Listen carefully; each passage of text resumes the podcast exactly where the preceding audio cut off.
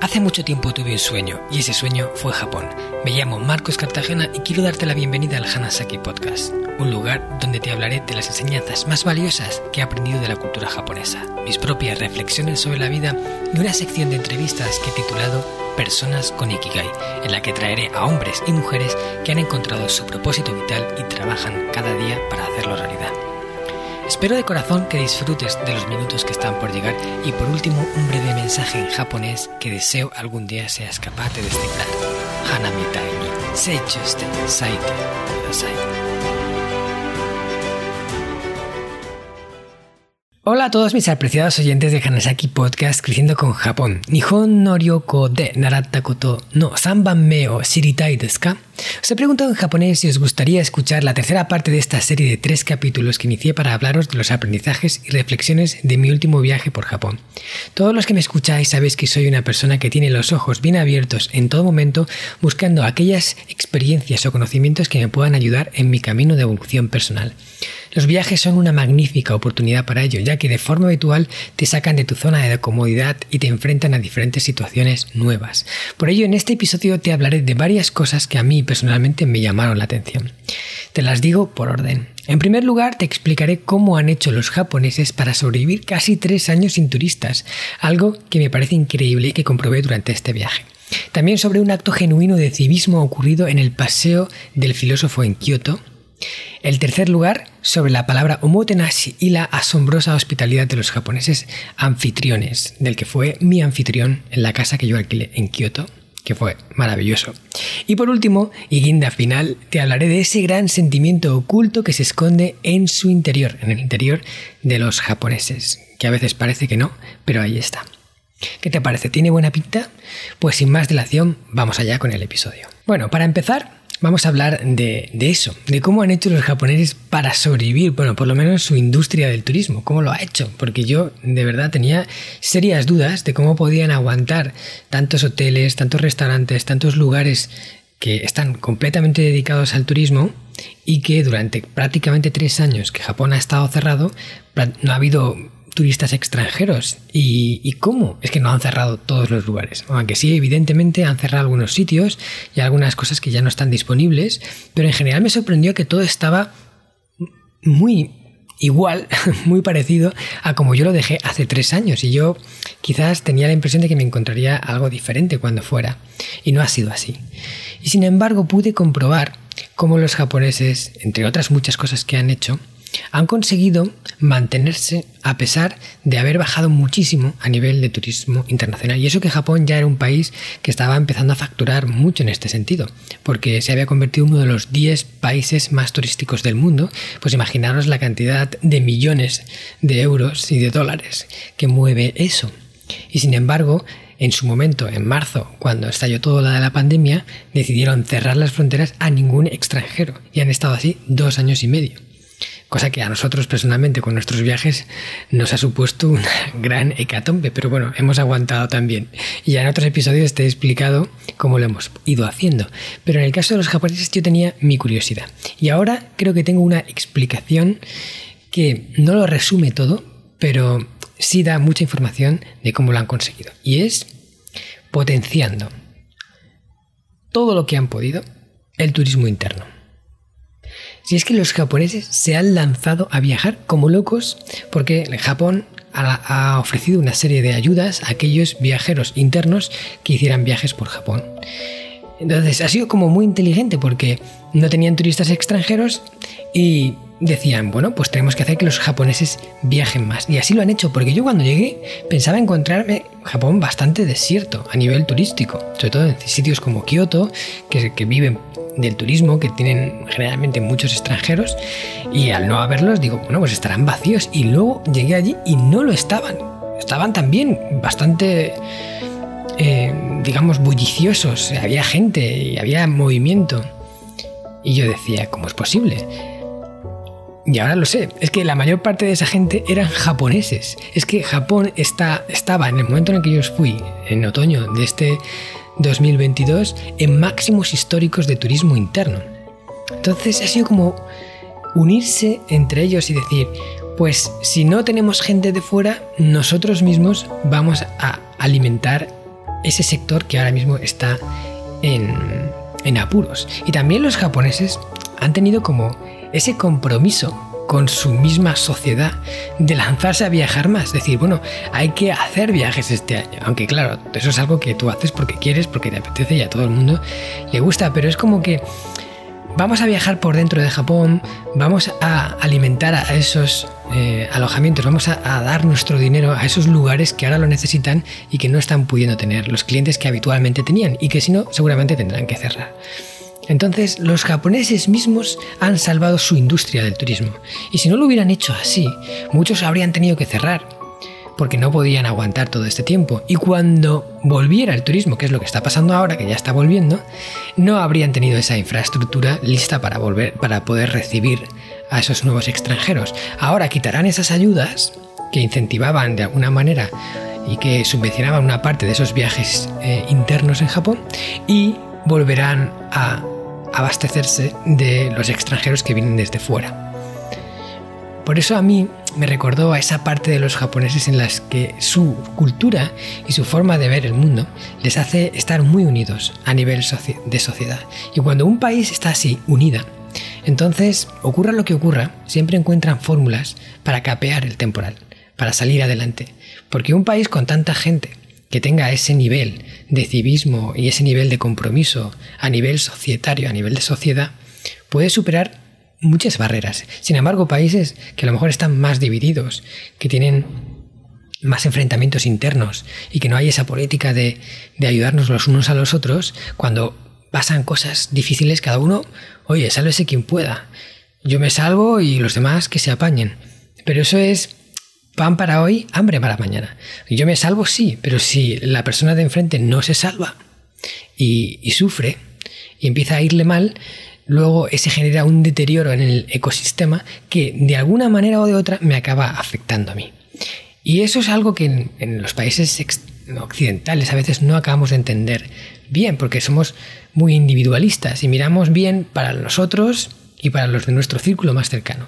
Y los demás que se apañen. Sin embargo, los japoneses en ese sentido son capaces de pensar más en el grupo y eso les permite pues superar situaciones difíciles. Y esto lo han ido demostrando a lo largo de su historia, porque ya lo hicieron cuando perdieron la guerra contra Estados Unidos y el país quedó prácticamente arrasado.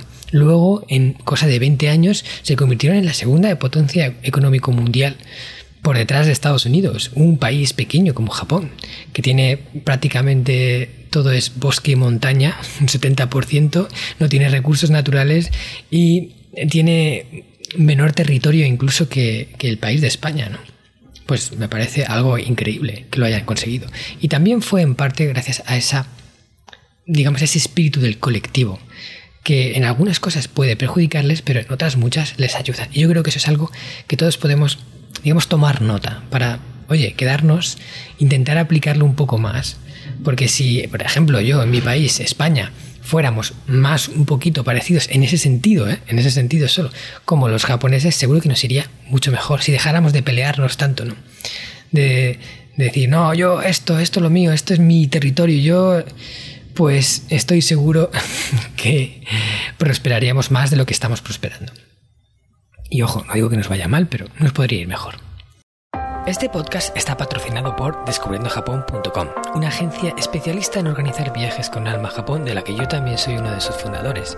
Hemos nacido para dar servicio a todos aquellos que quieran descubrir el país de una forma diferente, con la que poder conectar con su esencia y volver de allí con la sensación de haberlo conocido de verdad viajes con grupos de tamaño reducido, visitas a lugares fuera de las clásicas rutas turísticas y acompañado por uno de los guías del equipo de Descubriendo Japón, un amante de la cultura japonesa que habla el idioma y que te lo mostrará más como un amigo que como un guía a la vieja usanza. Yo soy uno de ellos. ¿A qué esperas para hacer realidad tu sueño? Visítanos en descubriendojapón.com. Muy bien, el siguiente punto es un acto genuino de civismo ocurrido en el Paseo del Filósofo de Kioto. Otra vez civismo, relacionado con el anterior. Y es que una tarde, estábamos de paseo y fuimos a visitar el Paseo del Filósofo, que es un, camino que a mí personalmente me encanta, al lado de un canal de agua limpia, lleno de árboles, de arces, de cerezos. En primavera, tanto en primavera como en otoño, es un sitio maravilloso, es un camino que vas recorriendo, hay tiendecitas tradicionales, eh, es un sitio donde hay templitos y, bueno, perfecto para, para pasear y disfrutar de un buen rato. Resulta que en uno de los postes que hay a lo largo de todo el camino, separando el canal de lo que es el camino por donde anda la gente, encontré una cámara de fotos. Una cámara de fotos ahí puesta, que se veía claramente que alguien la había encontrado en algún sitio, que la habían recogido, pues la había caído alguna persona, y en vez de llevársela, la cogió y la puso en ese poste, muy a la vista, para que la persona que lo haya perdido, cuando se diera cuenta de que lo había perdido, regresase al camino y la viera de forma evidente, que no hubiera duda de que era su cámara. Y todo el mundo pasaba por delante de esa cámara y nadie la cogía. No sé cuánto tiempo llevaría la cámara ahí cuando yo pasé, pero seguramente llevaría un rato.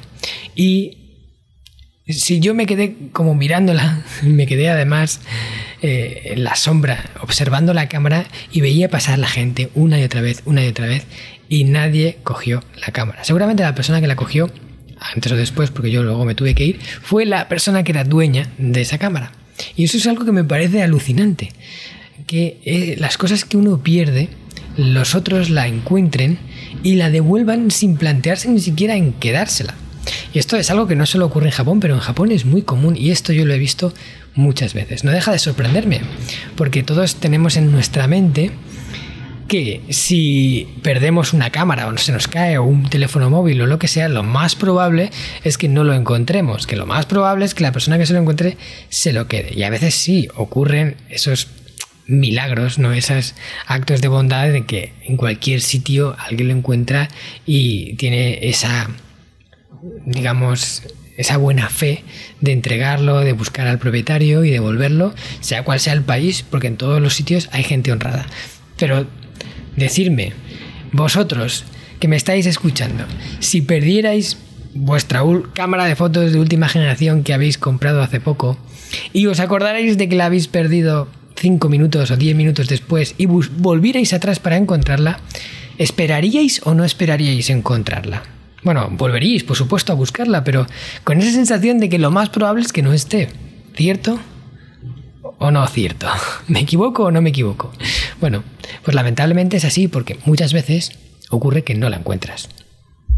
Pero en Japón siempre, yo te lo digo, eh, siempre que se ha perdido algo, en los viajes que organizamos en Descubriendo Japón, en las veces que yo personalmente he estado allí por mi cuenta, lo he visto una y otra vez, la gente devuelve las cosas. Y eso me parece algo muy honorable y que todos deberíamos de intentar aplicar en nuestra vida. Porque al final pensamos, bueno, es que si yo, si yo lo pierdo seguramente alguien se lo va a quedar. Pues entonces si, si yo me encuentro algo, me lo quedo. No es como la, esa es la ley que impera. No, porque el cambio empieza por uno mismo. O sea que si tú te lo encuentras, devuélvelo, porque la persona que reciba ese acto por tu parte seguramente tomará nota de ello. Y a lo mejor en el futuro esa misma persona encuentra algo que, ha que alguien ha perdido y como lo recibió en un pasado, alguien se lo entregó, dice, pues yo también lo voy a hacer. Y de hecho eso es algo que ocurre en Japón. Una cosa que me sorprendía es que la gente cuando está en Japón, como sabe que Japón funciona de esa forma, se japonizan. ¿Qué quiere decir? Que adoptan esa fórmula y que se vuelven más honrados, que devuelven más las cosas y que, y que se comportan un poco como se comporta el resto. A pesar de que si quizás lo hubieran encontrado en su país de origen, a lo mejor se lo habrían quedado. Pero lo encuentran en Japón y como eso ya es, algo que no se hace, pues ellos mismos tampoco lo hacen. Así que el cambio que queremos ver en el mundo, empecemos a hacerlo nosotros mismos. Esa frase la hemos escuchado ya todos muchísimas veces, ¿cierto? Pero es que ¿qué razón tiene? ¿Qué razón tiene? Si queremos ver algo reflejado en el mundo, empieza a hacerlo tú ya, aunque los demás no lo hagan.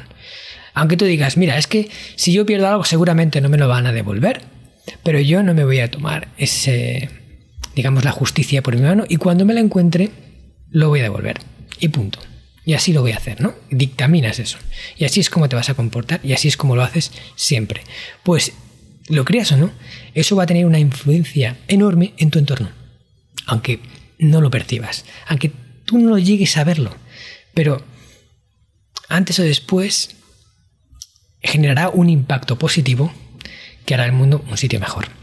En tercer lugar, llega el momento de hablar de una palabra que a mí me encanta, que ya la mencioné en el podcast, en el episodio número uno, justo en el número uno de este podcast, que también, si no lo has escuchado, oye, te lo recomiendo y así ves cómo arrancó todo este gran proyecto, este bonito proyecto de grabar aquello que creo que es valioso para la gente y trato de compartir siempre semana tras semana o dos semanas de dos semanas según voy teniendo tiempo para ir grabando. Y es que la palabra motenashi es una de esas palabras que no tienen traducción al español. No tienen traducción porque es una palabra única del japonés. Y de hecho es incluso difícil de traducirla, porque si la traducimos de forma literal aparentemente no tiene sentido. Omote nashi viene de una frase que es omote ura nashi, que significa nada en la parte frontal, nada en la parte posterior. Y tú escuchas eso y te quedas, vale, ¿y ahora? ¿Y dónde está la explicación de eso? Bueno, pues un poco la interpretación de esa frase es que no hay nada oculto ni en la parte eh, frontal ni en la parte posterior. Lo que hay es lo que se ve. Es un acto genuino de hospitalidad puro y sin pretensión de nada. Y es la palabra que muchas veces se traduce como la hospitalidad japonesa, aunque ya hemos visto que literalmente no significa eso. Pero la gente intenta aplicar omotenashi como tratar muy bien lo mejor que sean capaces de tratar a sus huéspedes como si fueran buenos anfitriones. Es esa relación entre anfitrión y huésped que se lleva al extremo. Si quieres escuchar más detalles sobre el significado de la palabra y algunos ejemplos, te recomiendo que escuches el episodio número uno. Hoy te voy a hablar de cómo recibí ese omotenashi de manos del que fue mi anfitrión en la casa que yo alquilé para vivir durante un par de semanas en Japón entre los dos viajes que hice de Creciendo con Japón durante esa temporada de otoño. Ya sabéis que yo hice dos viajes y entre medias me quedé en Japón y alquilé una casita tradicional japonesa con su suelo de tatami y todo muy chulo porque era un sueño para mí, ¿no? Vivir, bueno, siempre me ha encantado esas residencias, esas estancias eh, tan tranquilas, tan diáfanas, tan limpias, eh, con su detalles japoneses, su pequeño jardincito y esta vez pues lo pude hacer realidad. Y el anfitrión, el que nos recibió en la casa, me sorprendió en todo momento por cómo nos trataba. Hubo muchos detalles que, yo me quedaba así diciendo, mira, es que me lo podía esperar de Japón, pero aún así no dejan de impactarme. Y no es que en otros sitios te traten mal, por supuesto hay super anfitriones en todos los sitios, y en España, en cualquier sitio, pero es que como los japoneses a veces llevan este concepto a lo más alto que te puedas imaginar y te siguen impactando de forma positiva con sus pequeñas acciones que van haciendo pensando en ti y, en cómo pueden dejarte un mejor sabor de boca de tu trato, de, tu interacción con ellos. Bueno, pues evidentemente este anfitrión nos recibió en la casa, nos explicó todo.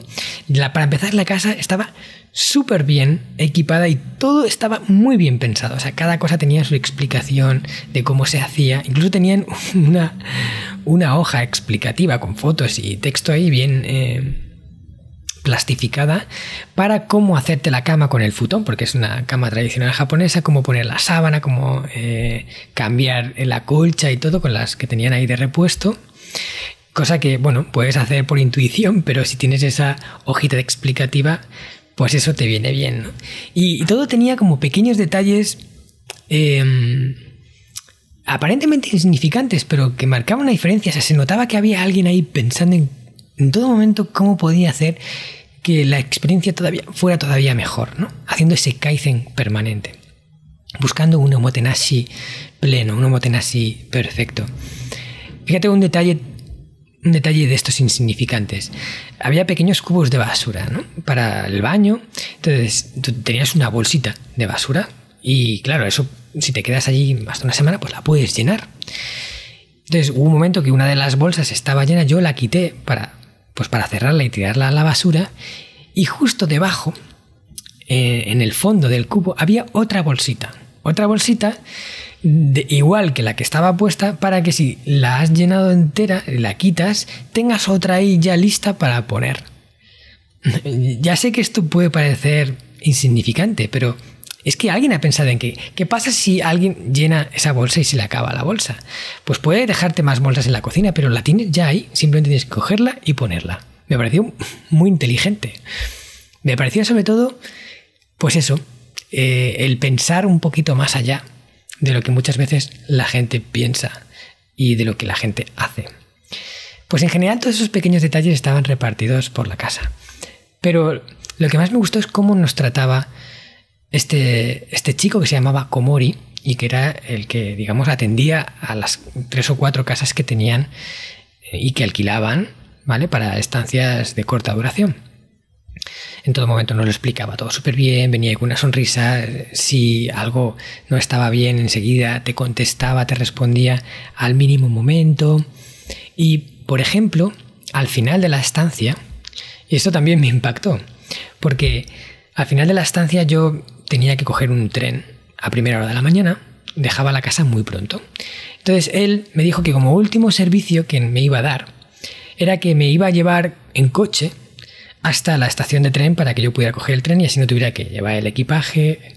Y eso teniendo en cuenta que la casa estaba relativamente cerca de la estación, o sea que yo andando podía haber ido, pero por hacerme la comodidad. Yo le dije, a ver, es que voy a salir muy pronto por la mañana, voy a dejar la casa a las seis y media para coger un tren a las siete y poco. Y, además él, fíjate, él vivía en Osaka, que está como a 30 o 35 minutos de Kioto. Tiene que coger todos los días el tren para venir a Kioto a trabajar. Y a mí me sabía realmente mal que tuviera que venir mucho más pronto de lo normal para llevarme a la estación en un trayecto que, oye, que también me puedo coger un taxi, que tampoco pasa nada. Y yo le dije, no te preocupes porque voy a, voy a salir muy pronto y a lo mejor es muy pronto para ti. Y él me dijo, no, no, te llevo, te llevo. Te llevo, te llevo, que el tío a las seis y media estaba en la puerta de, la casa para llevarme a la estación con su coche. Me pareció algo alucinante. Porque perfecta no, no, no tenía ningún tipo de obligación de hacerlo. Pero cumplió con su promesa y estuvo puntual, incluso mm, me pilló que todavía no había terminado de arreglarlo todo para salir y llegó antes, a la hora que yo le había dicho, claro, yo me retrasé un poquito. Y él ahí estaba, como un clavo, para llevarme a la estación de tren. Pues estas pequeñas cosas marcan la diferencia. Esto es omotenashi. Y esto en Japón es muy habitual. Y yo creo que es algo que si todos integrásemos, tanto para la vida personal como para el trabajo, nos iría mucho mejor en pensar en qué pequeño detalle puedo hacer por esta persona para que su experiencia sea todavía mejor. Y por último, y guinda final, te hablaré de ese sentimiento oculto que se esconde en el interior de los japoneses. ¿Y qué quiero decir con esto? Bueno, los japoneses a veces pueden parecer personas un poco frías, pueden parecer personas que a veces pues no tienen empatía, porque los ves mm, muy inmutables, no son de expresar mucho sus sentimientos, no son de, ponerse a llorar y a gritar en público eh, cuando ocurre una tragedia, los ves ahí como más contenidos. Y, puedes llegar a pensar erróneamente que es que no están sintiendo, que les da todo igual, o que son fríos, o que son como piedras. No sé, he oído de todo, en realidad, sobre los japoneses. Pero algo que me sorprende mucho es que es todo lo contrario es que en el interior de, esa piedra que se ve por fuera hay algo muy blando en el interior. Hay un profundo sentimiento que a veces sería bueno que quizás expresaran más, ¿no? Y eso seguramente es un punto que ellos deberían de trabajarse, ¿no? No, no contener esos sentimientos tanto que a veces incluso puede provocarles un daño interior. Pero yo esto lo vi reflejado en, este viaje concretamente, cuando regresamos, en, o sea, digamos que eh, volvimos a un hotel que utilizábamos siempre con los viajes que hacemos en nuestro viaje, en nuestro viaje a Japón. Es un hotel que hay en Miyajima, un hotel tipo tradicional, estilo ryokan, y cuando nos alojamos en la isla de Miyajima, vamos siempre allí. Y eh, tenemos muy buen trato con la dueña, que es, un hotel familiar, y tiene, no es una, gran cadena, sino que es una persona que es dueña de un, de un o un alojamiento y lo gestiona ella. Pues claro, durante dos años y medio no hemos podido ir y teníamos reservas hechas que íbamos cancelando y haciendo nuevas y cancelando y siempre pues teníamos ese diálogo por, por mail en el que decíamos, bueno, ojalá ya los próximos viajes sí los podamos hacer y luego llegaba eh, la temporada y tampoco podíamos entrar en Japón, con lo cual teníamos que cancelarle todas las reservas hechas y luego reservamos para más adelante y así estuvimos un montón de tiempo hasta que por fin podemos entrar otra vez en Japón y ya pudimos efectivamente hacer realidad esas reservas que teníamos. Pero, claro, eh, yo que fui la persona que empezó esa relación, que encontró por primera vez ese alojamiento y, que, pues teníamos ese trato inicial, yo no había estado desde que Japón abrió. Y en ese momento yo llegué con mi grupo y cuando llegué al alojamiento, la dueña, que es una señora así mayorcita, no sé, tendrá unos 60 años, me vio y bueno, se le puso una cara se le iluminó la cara, muy contenta. ¡Marcos! Y, y a todo mi grupo iba conmigo. Y de repente la señora viene casi como corriendo, bueno, con esos pasitos pequeños que dan los japoneses, tic, tic, tic, tic, tic. Y pum, y me da un abrazo. un abrazo, ¿eh? Un, un japonés dando un abrazo, que eso, ya te digo, no es habitual. Me dio un abrazo. ¡Ay, qué bien que ya estés aquí! ¡Qué gusto que, que hayamos podido retomar eh, los viajes! Bueno, me impactó, ¿no? Porque, a ver, nuestra relación aparentemente era simplemente comercial, aunque sí, que nos llevábamos bien y pues había muy buen trato, pero tampoco habíamos vivido nada juntos en plan de amistad, sino que pues nos veíamos en los alojamientos y, y siempre pues hablábamos un poco y ya está. Sin embargo, ella tenía un gran sentimiento bueno hacia nosotros, hacia mí, por ejemplo. Y, me dio el abrazo y, bueno, súper contenta. Me presentó a una, a una, chica nueva que estaba trabajando en el equipo. Había habido una serie de cambios en todo este tiempo y, todo genial, ¿vale? Eso ya, para empezar, me impactó de forma positiva. Dije, mira, la señora eh, Satsuki-san, pues, no sé, tiene ese... Tiene eso que no sabía que tenía ahí en su interior, conmigo o con nosotros. Pero es que luego, por la noche, ya cuando llegamos del día de ruta por Miyajima, ya hicimos el check-in ya tranquilamente y todo el mundo cogió su habitación y yo me quedé el último y entonces ya me quedé hablando con ella para preguntarle pues qué tal habían estado en este tiempo sin turistas, que cómo había ido todo y, hablar un poco con ella, ¿no? generar un poquito más de relación. Y bueno, me contó algo que me dejó pasmado. Resulta que justo antes de la pandemia, y esto yo no lo sabía, Satsuki se había ido a España a viajar por España. Había hecho un viaje por España. Que eso en los japoneses es complicado porque hice, hice varios días de vacaciones, ya eso les cuesta reunir días suficientes como para poder irse. Cuando ya se jubilan, sí, pero cuando están trabajando no tienen complicado. Y luego, pues que para ellos es un gran coste, ¿no? Ir desde Japón hasta Europa. Pero se había ido a España. Pero lo que más me sorprendió es por qué se había ido a España. Y resulta que ella me estaba contando que que desde que nosotros íbamos a su alojamiento y hablábamos a veces de España, había conocido a los diferentes guías que también pues al final generan esa relación, había tenido curiosidad por saber cómo era nuestro país. Y se había organizado un viaje, supongo que se apuntaría a algún grupo de japoneses que iba por España, eh, y se apuntó porque quería conocer nuestro país, el país donde, donde, nosotros éramos, esa cultura que también supongo que le llamaría la atención desde antes, pero que me imagino que se reforzó al empezar nosotros a ir al alojamiento y, que, se había emocionado pues, probando la comida española, había visto bailar flamenco y que había sido un, viaje para ella único en su vida, ¿no? una de las mejores experiencias que había tenido. Sobre todo porque lo pudo conectar a muchas de las cosas que nosotros quizás le contábamos en alguna de esas pequeñas conversaciones que tienes cuando llegas al hotel y, que había podido ver el lugar de donde éramos. Y me lo contaba ahí como casi se ponía a llorar la señora.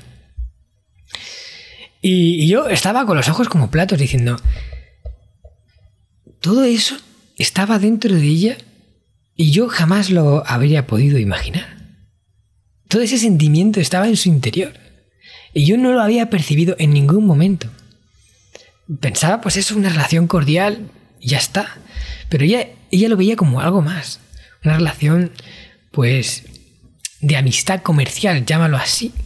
Porque eso se da mucho en Japón, ¿no? Las empresas crean un lazo fuerte que mantienen y ya no solo es el que te da el mejor precio o las mejores condiciones y si me cambias pues me voy con otro, sino que si se genera esa relación de lealtad entre empresas, a no ser que las condiciones cambien mucho, seguimos trabajando el uno con el otro porque nos llevamos bien y porque queremos que nos vaya bien a los dos. Entonces, los dos miramos por el bien mutuo.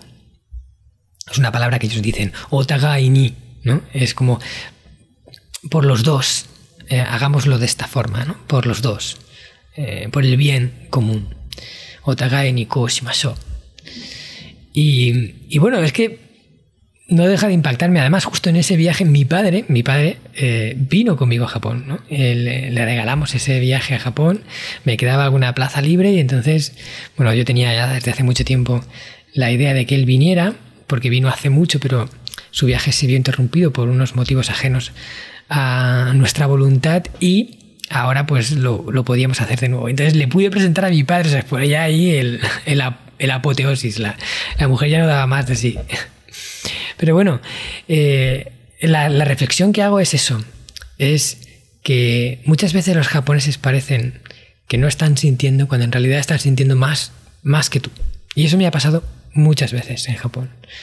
Que incluso a veces me llegaba a preguntar, bueno, pero realmente significó algo para esta persona o, o no. Y luego resulta que yo significo más para ella que ella para mí. No es como una cosa muy curiosa, muy curiosa que, que yo creo que en cierto sentido es buena y que ella pues lo, lo, lo, hubiera podido mostrar, que me lo hubiera podido contar, me lo hubiera enseñado, pues para mí fue bonito porque pude conocerla mejor y, y pude conocer un poquito mejor a la sociedad japonesa que pues es algo que me encanta.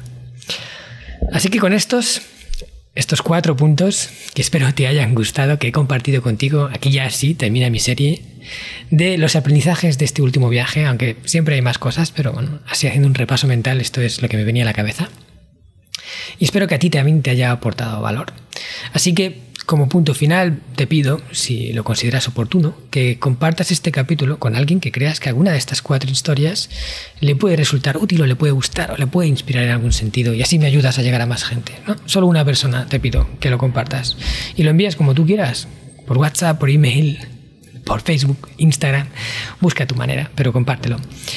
Luego también decirte que si te ha gustado el episodio de hoy, por supuesto, deberías, sería genial que escucharas los dos episodios anteriores de la serie así completaras eh, estos tres que he sacado y, y, te hicieras una idea global de, de, lo que ha significado este viaje para mí. Y por último, también recordarte, oye, que si te gusta lo que, lo que comparto aquí y me escuchas de forma frecuente, lo ideal es que te suscribas al canal, ya sea la plataforma que uses, Evox, Spotify, Apple Podcast, la que sea. Te suscribes y de esa forma te, saldrán las notificaciones de cuando publico un episodio nuevo. Y además es que lo mejor de todo, es gratis, no cuesta nada. Y así estás siempre al día, ¿vale? Para no perderte nada del Hanasaki Podcast. Ahora ya sí, me despido.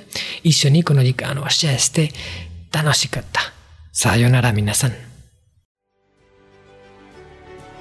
¿Qué tal? ¿Te ha gustado el contenido de hoy? Si es así, te estaría súper agradecido si pudieras ponerme una reseña positiva en Apple Podcasts, Evox o la plataforma que utilices de forma habitual. Esto me va a ayudar a hacer llegar a más personas un contenido que realmente creo que es valioso.